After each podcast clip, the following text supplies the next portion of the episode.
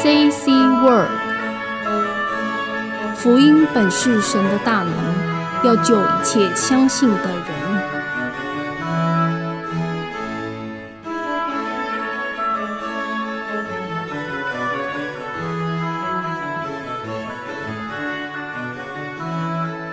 亲爱的朋友们，大家好。这一集要探讨的主题是人生与宗教。为何将这两个题目放在一起呢？我们都知道，每一个民族都有它的特色，不管是白种人，或是黄皮肤的，或者是黑皮肤的人，每一个民族都有其特色。但是在宗教这件事上，每一个民族都有宗教活动，因此宗教与人生是息息相关的。每一个民族都有宗教活动。我们从圣经上可以知道，虽然我们在科学上说人类也是动物的一种，但是圣经告诉我们，人类这种动物和其他动物很不一样。其他动物看不到宗教活动，我们不曾看到一群狗聚集在一起拜他们的神，也看不到鸡在鸡舍里拜他们的神。但是，所有的人类，不管是多么进步的民族，或是多么落落伍的民族，都有他们的宗教活动。从一件事可以知道，全世界有六千多种的语言，每一种语言都有“神”这个字，这是语言学家告诉我们的。所以，表示每一个民族都在拜神，都在找神，都在寻求他们的宗教。在圣经上告诉我们，为何神让人类与其他动物不同呢？因为神让人类做管理的工作。第一代的祖先亚当，神让他管理所有的万物，亚当就为所有的动物取名，叫大象为大象，兔子为兔子。然而，兔子至今仍不知它叫兔子，因为人的智慧远远超过动物。动物一辈子只要吃饱就满足了，但是人类不一样，人类会去思考生命的意义。曾经有某个广播节目在访谈一位母亲，她说还是国小低年级的孩子问她，人生的意义到底是什么？如果有一天我们都会死，那么我们为什么要读书呢？这位母亲说，她没有立刻回答孩子。因为一时之间不知如何回答，后来经过一番思考后，他告诉他的孩子说：“人生的意义就是要做一些事情来贡献社会、贡献人类，这是人类的答案。”但圣经告诉我们的却是不同。其实我们进一步去想，刚刚这个母亲所说的答案，真的是人生的意义吗？如果我们真的做了一件对社会有贡献的事，世人就会永远把我们记住吗？其实名声有一天都会过去。相信大家都有在使用手机，而手机的发明对人类是有很大的贡献的一项发明。手机是在一九二八年一个美国科学家发明的。今天我们使用后觉得很好用、很方便，但是我们却记不得是这位科学家发明的。所以，我们做了一件对社会有贡献的事，不一定会被人所记住。甚至我们所做的事现在是很伟大的，但有可能经过一段时间之后，这件事对人类就完全没意义了。有一个笑话：一个黑道的老大，他被抓去关。因为他用不法的手段去得到一批货，不管法官怎么问，他都不愿意透露这批货藏在哪里，所以法官就判他最高的刑罚，被关了很多年。但是最近放出来了，他的小弟到监狱门口去接他，老大很高兴的对小弟说：“你放心，我所藏起来的那批货绝对没有人知道在哪里，我们现在就拿出来卖。”卖了之后，我们后半辈子就可以悠闲的过日子了。小弟就问啊，那批货究竟是什么东西呢？老大说：“我偷了一大批的 BB 扣啊。”但是老大却不知道，自从手机普及之后，B B 扣已经没有人在用了。有时候我们觉得这个人对社会很有贡献，但是经过一段时间之后，他做的事已经对人类没什么意义了。这是我们人生的情形。假使我们没有找到人生真正的意义，人生就像圣经所说的，就是虚空的人生。我们来看圣经诗篇九十篇第十节：我们一生的年日是七十岁。若是强壮，可到八十岁，但其中所经夸的不过是劳苦愁烦，转眼成空，我们便如飞而去。这里说到我们在人生中所经历的事，就是劳苦愁烦以及虚空，是转眼成空的人生。所以有人说，人生的意义是什么？就是为了满足自己，不论是金钱、名利，在人生中用一切的力量去追求你所喜爱的东西，那么就没有遗憾了。但是再来呢？当我们人生结束之后，假使有一天我们的人生都会结束，这些名利与钱财对我们来说又是什么样的意义呢？所以，我们人活在世上，其实所面对的是虚空的人生。圣经列王记上四章二十二到二十三节记载，所罗门啊，每日所用的食物：细面三十个，粗面六十个，肥牛十只，草场的牛二十只，羊一百只，还有鹿、羚羊、狍子，并肥禽。这里说到古时以色列的一个王，他每天所吃的食物有六十个耳的粗面。差不多是十三点二公吨。我们看到他一天所食用的食物有这么多，还包括这些动物，可见他的国势一定很强盛。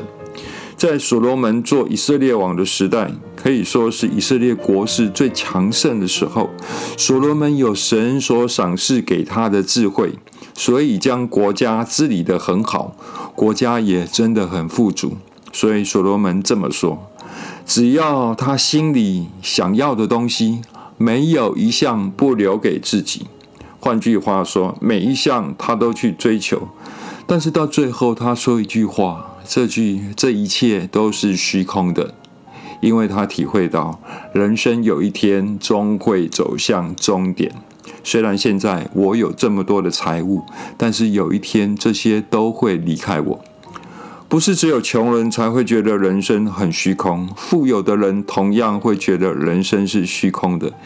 几年前有一则新闻，一位美国很有名的影星，他自杀了。这个影星演了一部电影叫《野蛮游戏》，另外一部叫《心灵捕手》，这两部都是很卖座的电影。他演的电影都是带给人喜乐的。或是带给人觉得他是一位心灵导师，是很正面在看待人生的一个人，这也是他在电影里带给人的形象。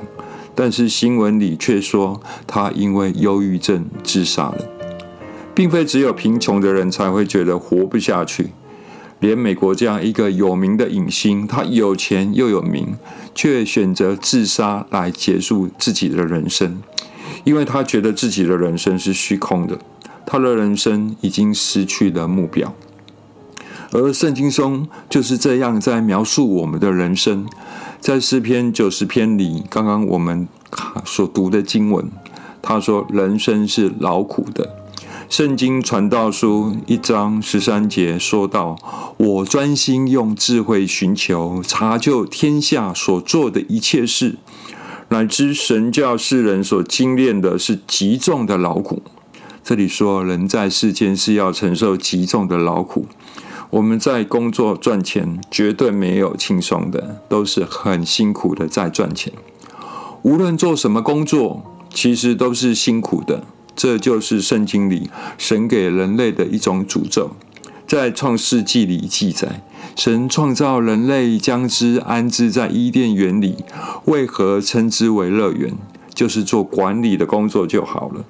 管理动物、植物，并不管理人。要去管理人，就没那么容易了，因为人不一定会照你所说的去做。动物大部分都很乖，只要你知道它的性情，我们就可以把它们管理得很好。神创造人之后，让人在伊甸园里担任管理的工作。果树会自己长出果实，人类可以自由去取用。但是当人类犯罪之后，违背了神的命令，不愿意照着神的吩咐去做，犯罪被神赶出伊甸园。神就给人一个诅咒：从今开始要泪汗流满面才能糊口。因此，一直到今日，每个人都要辛苦的工作才能吃得饱。所以，我们所面对的人生，其实是一个劳苦的人生。我们面对的也是愁烦的人生。我们为什么愁烦呢？我们看《传道书》五章十二节到十三节。劳碌的人不拘吃多吃少，睡得香甜；富足人的丰满却不容他睡觉。我见日光之下有一宗大祸患，就是财主积存之财，反害自己。人为了什么事烦恼呢？人为了自身的产业烦恼，为了钱财烦恼。没钱的人烦恼没钱，富有的人烦恼钱太多。前阵子有个乐透的广告。当然，我们基督徒就不去买乐透，因为这很像在赌博。这广告是鼓励人去买乐透，就做了一个情境：一对年轻的夫妇中了乐透，整天游山玩水，但是有个保镖一直跟在身边，包括在房间准备要睡了，保镖从房间的厕所冲马桶要走出来，其实是要表达一件事：有钱人很怕，很怕被抢。怕人骗他的钱，所以人一生中就是为了他自己的产业在烦恼，有钱也烦恼，没钱也烦恼。人还又为了什么烦恼呢？为人父母的，就是为了儿女烦恼。创世纪三十七章三十三节，他认得，就说：“这是我儿子的外衣，有恶兽把它吃了。”约瑟被撕碎了，撕碎了。雅各便撕裂衣服，腰间围上麻布，为他儿子悲哀了多日。这里有一个父亲名叫雅各，他以为他的儿子约瑟死了，因为他儿子约瑟的哥哥们将约瑟出卖，卖掉做奴仆。他们将约瑟的衣服带回来，上面沾沾了羊的血，骗他说约瑟被野兽吃掉了。雅各非常悲哀，人生有一件很悲哀的事，就是白发人送黑发人。在人生当中，每个人为了不同的事在愁烦。学生为了课业愁烦，出社会后为事业愁烦，结婚后为了婚姻家庭愁烦，年纪大了为了健康愁烦。所以，人生几乎都在面对愁烦的事。其中一个很大的愁烦，就是人生中的不确定性。请看《路加福音》十二章十六到二十节，就用比喻对他们说：有一个财主田产丰盛，自己心里思想说：我的出产没有地方收藏，怎么办呢？又说：我要这么办，要把我的仓房拆了。另盖更大的，在那里好收藏我一切的粮食和财物，然后要对我的灵魂说：“灵魂啊，你有许多的财物积存，可做多年的费用，只管安安逸逸的吃喝快乐吧。”神却对他说：“无知的人呐，今夜必要你的灵魂，你所预备的要归给谁呢？”在我们的人生中，都会有计划、有打算。在这里所说的财主，换成今日就是很成功的企业家，拥有很多财产。一间仓库已经装不下了，要装在更大的仓库，并且他对自己说：“灵魂呐，从现在开始可以好好享福了。”但是有一样他没有掌握到，那就是生命并非掌握在自己的手中。所以在这个比喻里，主耶稣说，他对这个人说。今夜必要你的灵魂，你所预备的要归给谁呢？几年前台南有一个大地震，才几几秒钟的时间过去，围观大楼就被震倒了。住在里面的人，他们想都没想到今晚房子会倒塌，也想不到今晚我的生命就要结束了。这就是我们人生所要面对的不确定性。我们不确定未来的道路是如何。圣经里又告诉我们，请看希伯来书九章二十七节：按着定命，人人都有一死，死后且有审判。这里说，人死后要面对审判。什么是审判？就是要为自己所做过的事来付出代价，尤其做了违背良心的事。到人离开世界以后，要面对造物主的审判，这就是我们的人生。在这种劳苦愁烦、虚空的人生中，我们看到大多数的人类都在寻求宗教。为什么呢？因为人在寻求帮助，在我们看得到的空间中去寻找一个能力更大的来帮助我们。这就是一般我们在说的神。所以人都在找神，为了要得到一个帮助。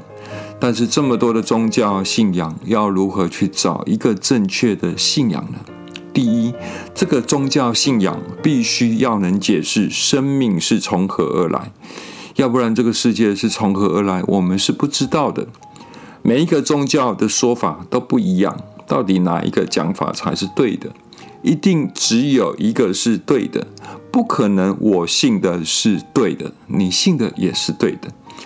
古时候的科学家说：“说地球是平的，你若是向海那边一直去，到最后你就会坠落，一直到深渊，掉到一个你怎么样也爬不起来的地方，那就是一个地的边界。”但是后来科学更加进步后，人类才知道地球原来是圆的。真理永远只有一个。生命的来源也是一样，并非公说公有理，婆说婆有理的问题，这是真理真相的问题。宗教信仰还要有感化道德的力量，这是圣经告诉我们的。圣经说，人类将来都要面对审判，所以我们不能做违背良心的事，因为人在做，神在看。这就是一种感化道德的力量。信仰还要能够体会，信仰不是理论，信仰是能让我们真实感受神与我们同在。所以圣经里头说，我们要找什么样的信仰，我们要拜什么样的神。我们来看《使徒行传》十七章二十四到二十五节：创造宇宙和其中万物的神，既是天地的主，就不住人手所造的殿，也不用人手服侍，好像缺少什么，自己倒将生命气息万物赐给万人。这里说到创造宇宙的神，他不缺乏什么，所以真正有能力的神，真正值得我们敬拜的神，他是赏赐的神，而不是需要人的供应的神。赏赐的神才值得我们来敬拜，因为我们向他求，他才有能力帮助我们。假使我们不给吃的，他就肚子饿；如果我们不保护他，就会被偷。自身难保的神，要如何保护我们呢？因此，值得我们拜的神一定是赏识的神，而非向我们伸长手的神。值得我们敬拜的神也是创造的神。我们刚刚也说，天地万物都是神创造的，我们人类也是这位神创造的。天上的神也是养活我们的神。在台南的麻豆有一个名产，就是文旦。每年到了文旦生产的季节。大家都会讨论文旦的事。文旦采收差不多是两周的时间，就是农历八月十五日前后一周，这是采收最好的时节。农历八月十五日这天被称为白露，而这段时间要是下雨就很麻烦了。第一，下雨天无法工作，一般请来采收的工人都是临时算钟点的。今日若是下雨无法采收，他们明天也许要跑别厂工作，无法再来帮忙，所以下雨就麻烦了。再来，文旦遇到雨水就没那么甜。所以人都是天上的神在养活的。每一年是否有好吃的文旦可吃，雨水和天气都有相关。其实所有的农作物都一样。虽然今天是在工商社会里，比较无法体会过去农业社会的心情。过去大家都是务农的，天气变化直接影响农作收成。其实食物都是跟大自然气候息息相关，天气是天上的神在掌管的。人的生命就是神在养活的，我们要敬拜的神就是这位养活我们的神，我们要找的神就是能帮助我们的神。我们看诗篇四十二篇第五节：“我的心啊，你为何忧闷？为何在我里面烦躁？应当仰望神，因他笑脸帮助我，我还要称赞他。”这里说神用笑脸帮助我们，神是乐意来帮助人的啊，不是看你奉献多少才考虑要不要来帮助你，并非板着脸说你是带了多少钱要来奉献。这位神并非如此，他是用笑脸来帮助我们。所以我们在寻求神的时候，我们的态度要正确。有人说，如果有神，你带神来这里给我看啊。你如果把神叫来，我就信他。其实这种态度是不对的。比如说，我与总统很熟，你遇到了一个困难，我把这个问题告诉总统，总统说明天早上十一点你到总统府，他会帮你解决。我们一定明天十点多就准备好在那边等了。我们绝对不会这么说。总统有心要帮助我，叫总统来。总统比我们大，比我们更珍贵，能力比我们大，我们有需要是要去拜托他的，所以当然是我们要去找总统的，因为我们要照他的方法，希望他能够帮助我们。我们拜神也是一样，我们是盼望神来帮助我们，因此是不能来指挥神的，所以我们在找神要有一个正确的态度。既然我们盼望神来帮助我们，那么就要照神的方式，照神的方式来敬拜他，这样我们就能得到神的帮助。神的方法就是写在圣经里面。以上就是这一集所要探讨的主题：人生与宗教。我们的人生虽然是虚空的。但是在主耶稣里面，在真神当中，我们能够得到满足。虽然在人生当中是愁苦的，但是在主里面我们会得到安息。虽然人生是苦难的人生，但是主耶稣要成为我们的帮助。虽然我们的人生，到最后是进入死亡，但是主耶稣要给我们复活的盼望，因为他是掌管生命的真神，将来要带我们到天国去，那是我们灵魂的归属。愿主耶稣带领我们，也愿主赐福给凡爱慕真理的人。阿门。